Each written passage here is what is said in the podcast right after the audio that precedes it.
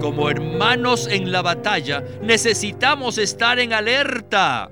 Y no hay que darle rienda suelta ni siquiera una pizca a nuestra parte emotiva, ni a nuestra mente, ni a nuestra voluntad. Como aquellos que combaten, nosotros debemos estar firmes en un mismo espíritu y con una sola alma. Debemos ser unánimes. Bienvenidos al estudio Vida de la Biblia. La Biblia es un libro de vida y esta vida es una persona viviente, el Cristo maravilloso y todo inclusivo. Los invitamos a que visiten nuestra página de internet radiolsm.com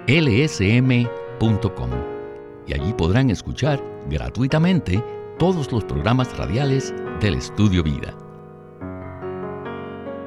En Filipenses 1:27, el apóstol Pablo dice, Solamente que os comportéis como es digno del Evangelio de Cristo, para que o sea que vaya a veros o que esté ausente, oiga de vosotros que estáis firmes en un mismo espíritu, combatiendo unánimes junto con la fe del Evangelio. Queridos radioescuchas, a fin de experimentar a Cristo, no solo necesitamos estar firmes en un mismo espíritu, sino también combatir unánimes junto con la fe del Evangelio.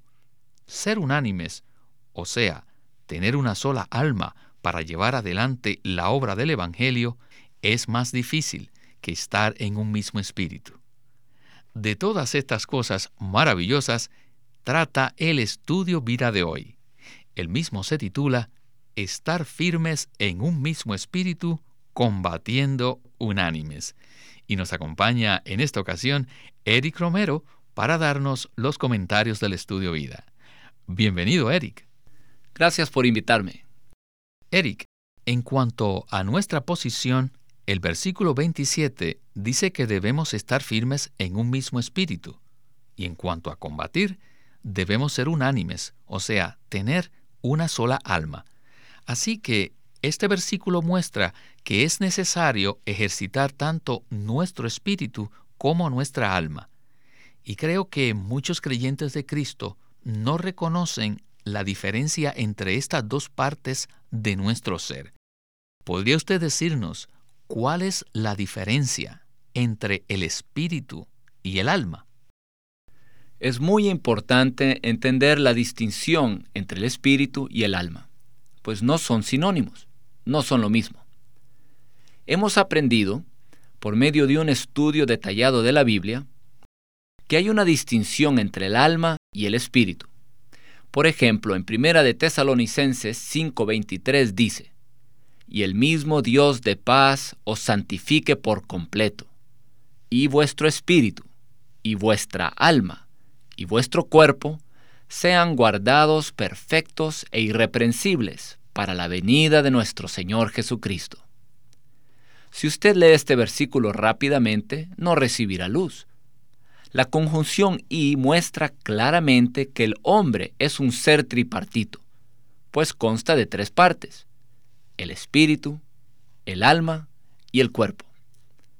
El espíritu es diferente que el alma, y el alma obviamente es diferente que el cuerpo. El espíritu es nuestra parte más profunda. Por medio de nuestro espíritu humano tenemos contacto con Dios. El alma es nuestro yo, o sea, nuestra personalidad. Y el cuerpo es nuestra parte exterior, por el cual tenemos contacto con el mundo material. Como cristianos, en nuestro espíritu humano mora Cristo. En nuestra alma está nuestro yo, y en nuestro cuerpo se hallan los sentidos físicos. Es muy importante entender esto para experimentar a Cristo, a fin de que Él se extienda de nuestro espíritu a nuestra alma. Sí, todos los cristianos somos uno en espíritu, pero como veremos en el estudio vida de hoy, esto no es suficiente, pues es necesario ser unánimes, o sea, tener una sola alma. Ya que el alma forma parte de nuestro ser, que es nuestra persona, nuestra personalidad, no es fácil ser unánimes y tener una sola alma con los creyentes. Bueno, comencemos el estudio vida con Winnesley. Para poder entender este capítulo, necesitamos conocer el pensamiento que controla la epístola a los filipenses. Y este es que experimentemos a Cristo. Tenemos que interpretar todas las expresiones de este libro, no según nuestro diccionario, sino conforme a Cristo. Cada punto debe ser interpretado conforme a Cristo. Ahora Pablo llega a una conclusión, y esta conclusión consta de dos puntos. El primero es que Pablo exhorta a los filipenses a que estén firmes y también a que combatan unánimes junto con la fe del Evangelio. Podemos decir que un punto es estar firmes y otro es combatir unánimes en un mismo espíritu.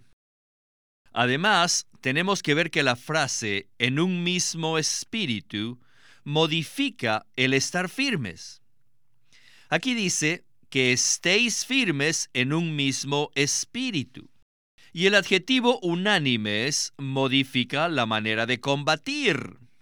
Dice, combatiendo unánimes junto con la fe del Evangelio. Esto indica que debemos ejercitar tanto nuestro espíritu como nuestra alma, a fin de prestar atención a esta exhortación. El apóstol Pablo nos exhorta a que ejercitemos dos órganos. Número uno, nuestro espíritu y número dos, nuestra alma. Así que tenemos que ejercitar nuestro espíritu para estar firmes y también tenemos que ejercitar nuestra alma para combatir junto con la fe del Evangelio. Y el otro punto es este, que en un espíritu estamos firmes. Y siendo unánimes, o sea, uno en el alma, es la manera de combatir. O sea que el combatir se relaciona con el alma y el estar firmes con el espíritu. En cuanto a nuestra posición ante Dios o nuestro testimonio para con Dios, debemos estar firmes en un mismo espíritu.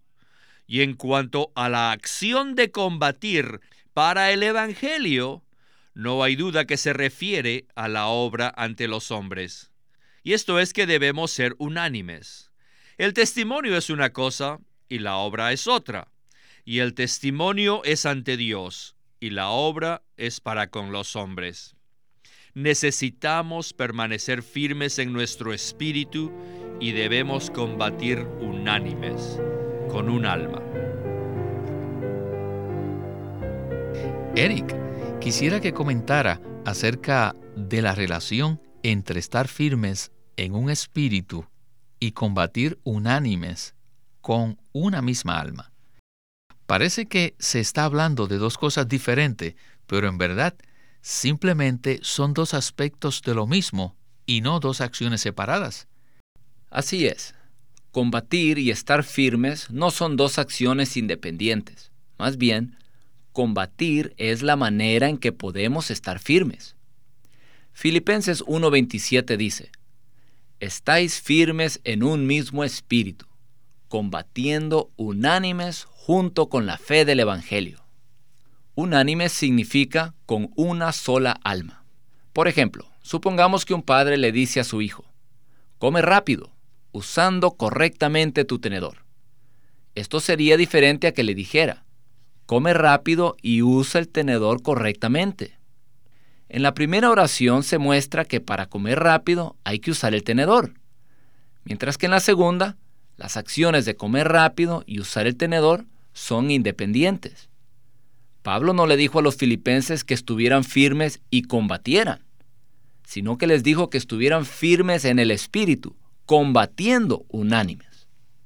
Los que hemos aprendido acerca de nuestro espíritu, Estamos muy contentos de que somos un espíritu con el Señor. De hecho, la Biblia en 1 Corintios 6, 17 dice que el que se une al Señor es un solo espíritu con Él. Nuestro espíritu es la morada del Señor. Por eso nos gusta ejercitar nuestro espíritu para ser uno con el Señor, cantando, orando y alabando en espíritu. Pero hay otro aspecto, y es que también debemos combatir unánimes, con una sola alma. Esto no significa que discutimos o peleamos unos con otros, sino que laboramos juntos, combatimos con una sola alma, servimos unánimes en cuanto a la fe del Evangelio. Para la predicación, defensa y confirmación del Evangelio, es necesario que seamos de una misma alma. O sea, necesitamos que nuestra mente, nuestra parte emotiva y voluntad estén llenas de Cristo, para que seamos unánimes unos con otros en la obra. La palabra combatir conlleva la idea de soldados que luchan juntos contra un enemigo, y en ese contexto, ese ejército tiene una sola alma para prevalecer exitosamente contra el enemigo. Si no tenemos la misma mente, los mismos sentimientos y la misma voluntad, habrán disensiones y surgirán divisiones. Y si hay división en el cuerpo de Cristo, sufriremos derrota. Y entonces el progreso del Evangelio será afectado negativamente. Así que es muy importante que estemos firmes en un espíritu combatiendo unánimes. Continuemos con Winnesley. Para poder estar firmes, debemos hacerlo en nuestro espíritu. Y para combatir, se hace con el alma. Esto tiene mucho significado. Bueno, algunas veces la gente usa estas dos preposiciones como si fueran intercambiables, con y en, pero es con un alma o unánimes, equivale a un alma. Pueda que digan que no hay mucha diferencia entre estas dos palabras, con y en, pero en cuanto a nuestra experiencia, sí hay una gran diferencia. Necesitamos permanecer firmes, pero ahora la pregunta es esta. ¿Dónde permanecemos firmes? ¿Dónde? Claro que sí, en espíritu. Quiero hacerle saber esto, que si usted y yo no permanecemos en nuestro espíritu, lo primero que pasa es que seremos divididos. Aunque tal vez no sea al instante, pero si no permanecemos en nuestro espíritu, lo primero que entrará serán las opiniones y comenzaremos a tener disensiones y acabaremos en división. Entonces, ¿cómo podríamos permanecer como una sola entidad? No hay otra manera sino estar en espíritu. No es posible que estemos firmes juntos en ningún otro órgano de nuestro ser, sino nuestro espíritu. Debemos permanecer en nuestro espíritu para poder estar firmes. Cuando nos atacan, cuando nos enfrentamos a la oposición, si nos salimos de nuestro espíritu, por poco que sea, al instante surgirá en nosotros cierta duda o algún interrogante, y viene especialmente al momento en que estamos siendo atacados, cuando otros se ponen en nuestra contra. Miren, cuando los judaizantes prevalecían con su predicación, es posible que nosotros nos hubiésemos preguntado, ¿es posible que el apóstol Pablo no cubrió todo? Tal vez estos predicadores judaizantes sí tienen algo más. Tienen que darse cuenta que todas estas preguntas, pueda que esto o pueda que lo otro, nunca surgen de nuestro espíritu. No hay otra manera de estar firmes cuando nos atacan, cuando otros se oponen a nosotros. Nada puede mantenernos juntos sino nuestro espíritu. Necesitamos permanecer firmes en nuestro espíritu y no con nuestro espíritu, sino en.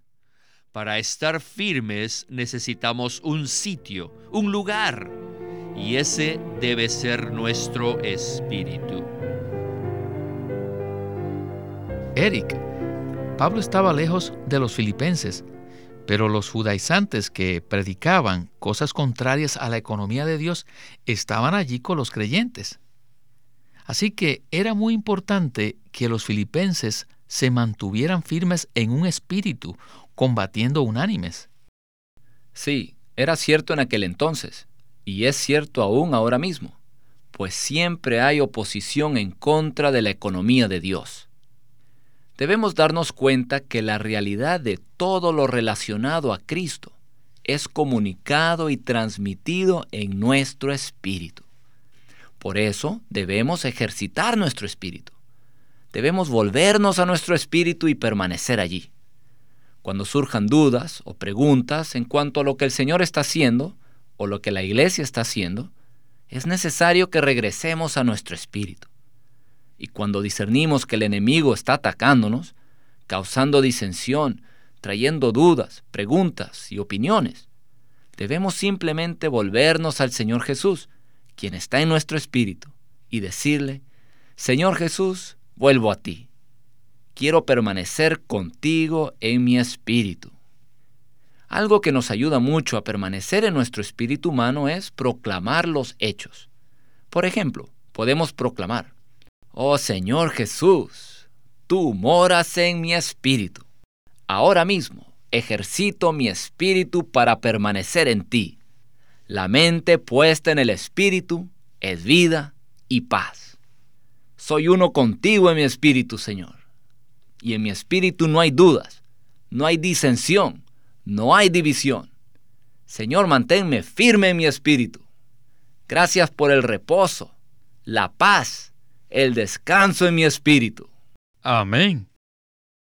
Nuestro espíritu es la única parte de nuestro ser en la cual no hay ningún problema, ni con Dios ni con los hombres. Una vez estamos en nuestro espíritu, estamos en un lugar de reposo, de paz, porque allí mora Cristo.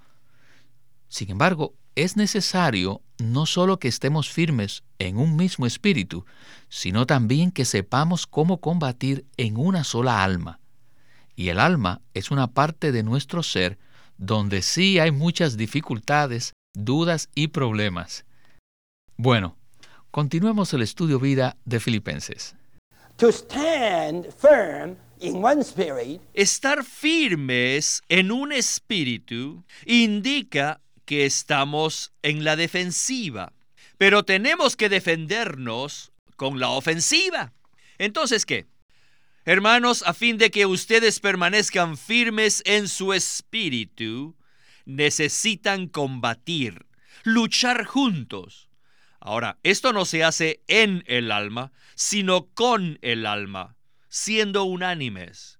La preposición en se refiere a un ambiente, a una atmósfera, y con se refiere a un instrumento. Nuestro espíritu debe ser el ambiente y el alma el instrumento. Nuestro problema es que no somos activos, somos ociosos, o sea que no ejercitamos el alma para nada. O, más bien, si somos como una medusa sin espina vertebral. Y si no somos así, luchamos, sí luchamos, combatimos. Pero usted tiene su manera de combatir y yo tengo la mía. Usted usa su mente y yo uso la mía. Por lo tanto, en vez de luchar contra el enemigo, terminamos luchando el uno contra el otro. Tenemos tantas opiniones. Por esta razón, Pablo dijo, combatiendo unánimes. Esto es, con una sola alma. Saben que ser uno en el Espíritu es fácil. En el Espíritu la situación es muy simple. Todos sabemos que nuestro problema, cuando nos juntamos, está absolutamente en nuestra alma. En el alma está la mente, que es muy problemática. Además tenemos las emociones, que son más dañinas, y también tenemos la voluntad. Estos son tres gigantes enormes Así que tenemos que esforzarnos para que juntos combatamos unánimes. Tenemos que estar en alerta en cuanto a nuestra parte emotiva, en cuanto a nuestra mente, en cuanto a nuestro sentir, a nuestras intenciones, a nuestras decisiones, lo cual involucra la mente, la emoción y la voluntad. Como hermanos en la batalla, necesitamos estar en alerta. Y no hay que darle rienda suelta ni siquiera una pizca a nuestra parte emotiva, ni a nuestra mente, ni a nuestra voluntad. Como aquellos que combaten, nosotros debemos estar firmes en un mismo espíritu y con una sola alma. Debemos ser unánimes. Sepan que este es otro modo de experimentar a Cristo. Estar firmes es experimentar a Cristo. Combatir unánimes es experimentar a Cristo. Y esto debemos hacerlo en un mismo espíritu y con una sola alma. Eric, al escuchar esto tenemos que concluir que estamos en guerra y debemos vigilar para detectar las estrategias del enemigo que detienen el progreso del Evangelio. Así es, todos los cristianos somos uno en espíritu. En nuestro espíritu humano disfrutamos la comunión del Espíritu Santo. En nuestro espíritu hay paz y vida. No hay dudas ni disensiones. Y para permanecer en nuestro espíritu, se requiere combatir con una sola alma. Debemos estar alertas de no ser facciosos, de no insistir en nuestras opiniones, de no ser independientes ni individualistas, porque así causaremos división. Y claro, debemos ser sobrios en nuestra mente, estables en nuestra parte emotiva y renovados en nuestra voluntad, pero siempre con miras a combatir juntos y con una sola alma. El verdadero testimonio cristiano se manifiesta cuando los creyentes son de una sola alma y permanecen en un mismo espíritu. La ofensiva se aplica cuando combatimos unánimes, con una sola alma. Si tenemos comunión en espíritu, seremos introducidos a la unanimidad. Tendremos un solo pensamiento y hablaremos lo mismo. Entonces tendremos impacto y poder en nuestro Evangelio. Combatir unánimes es la manera de mantenernos firmes en nuestro espíritu. Podemos comparar las facultades de nuestra alma con unas armas de combate. Nuestra mente debe estar activa, nuestras emociones deben estar llenas de sentimiento y nuestra voluntad debe ser firme. Los que luchamos por los intereses de Dios debemos estar en un mismo espíritu y combatir con una sola alma. Esta es otra manera de experimentar a Cristo. Esto quiere decir, Eric, que el alma, en su función adecuada, bajo el liderazgo del Espíritu, estando en una condición de unidad con otros creyentes, se convierte en un instrumento poderoso del Evangelio. Aún el Señor mismo dijo que cuando la gente vea que los cristianos se amen unos a otros, o sea, cuando nuestro amor se manifieste en la unidad, Cristo en nosotros será manifestado y las personas sabrán que Dios está entre nosotros. Amén. Muchísimas gracias, Eric, por habernos acompañado en este programa. Pues permanezcamos firmes en un espíritu, combatiendo con una sola alma.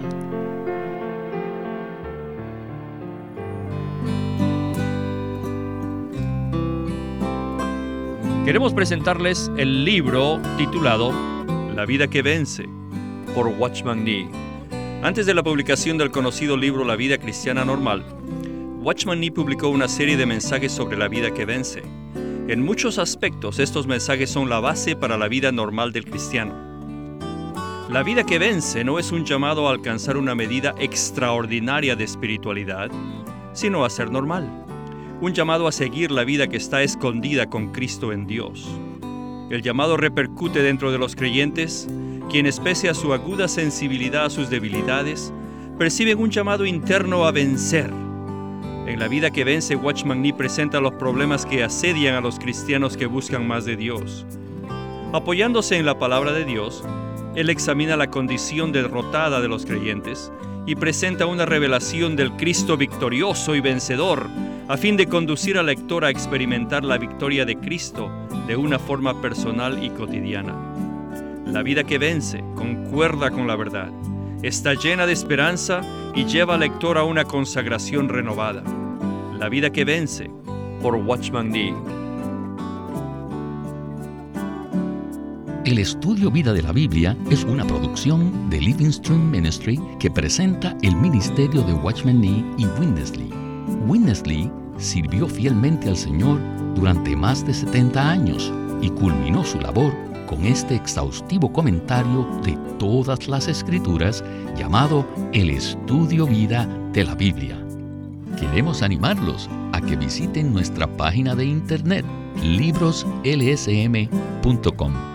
Allí encontrarán los libros impresos del Ministerio de Watchman Nee y Witness Lee, la Santa Biblia versión recobro con sus notas explicativas y también encontrarán folletos, himnos, varias publicaciones periódicas y libros en formato electrónico. Por favor, visiten nuestra página de internet libroslsm.com. Una vez más, libroslsm.com. Queremos presentarles la versión recobro del Nuevo Testamento. ¿Y por qué tenemos esta versión recobro? Debido a que a través de los siglos el Señor ha recobrado muchas verdades de su economía entre los hombres. Desde los días de Martín Lutero en particular, este recobro ha progresado constantemente. A partir de la justificación por fe, la cual fue recobrada en esos tiempos, hasta la verdad de experimentar la iglesia, el cuerpo de Cristo, vista y disfrutada por muchos cristianos hoy, este recobro ha sido como un hilo dorado que une la iglesia en el tiempo. Las verdades recobradas y la herencia de los creyentes deben ser poseídas y disfrutadas por todos los creyentes hoy día. El Nuevo Testamento versión recobro reúne en un solo tomo todos estos aspectos notorios del recobro de la verdad y la experiencia de la vida cristiana. Junto con el texto tenemos extensas notas de pie de página escritas por Witness Lee. Al comienzo de cada libro se halla un bosquejo que presenta una síntesis completa del libro. Ojalá que todos ustedes puedan tener acceso a conseguirse una versión recobro del Nuevo Testamento. Nuestro teléfono gratuito es 1-800-810-1149. 1-800-810-1149. Si desean, pueden comunicarse con nosotros enviándonos un correo electrónico a estudiovida.lsm.org. Una vez más, estudiovida.lsm.org.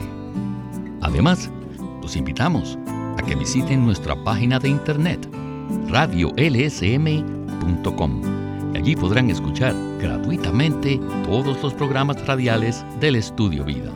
Una vez más, radiolsm.com.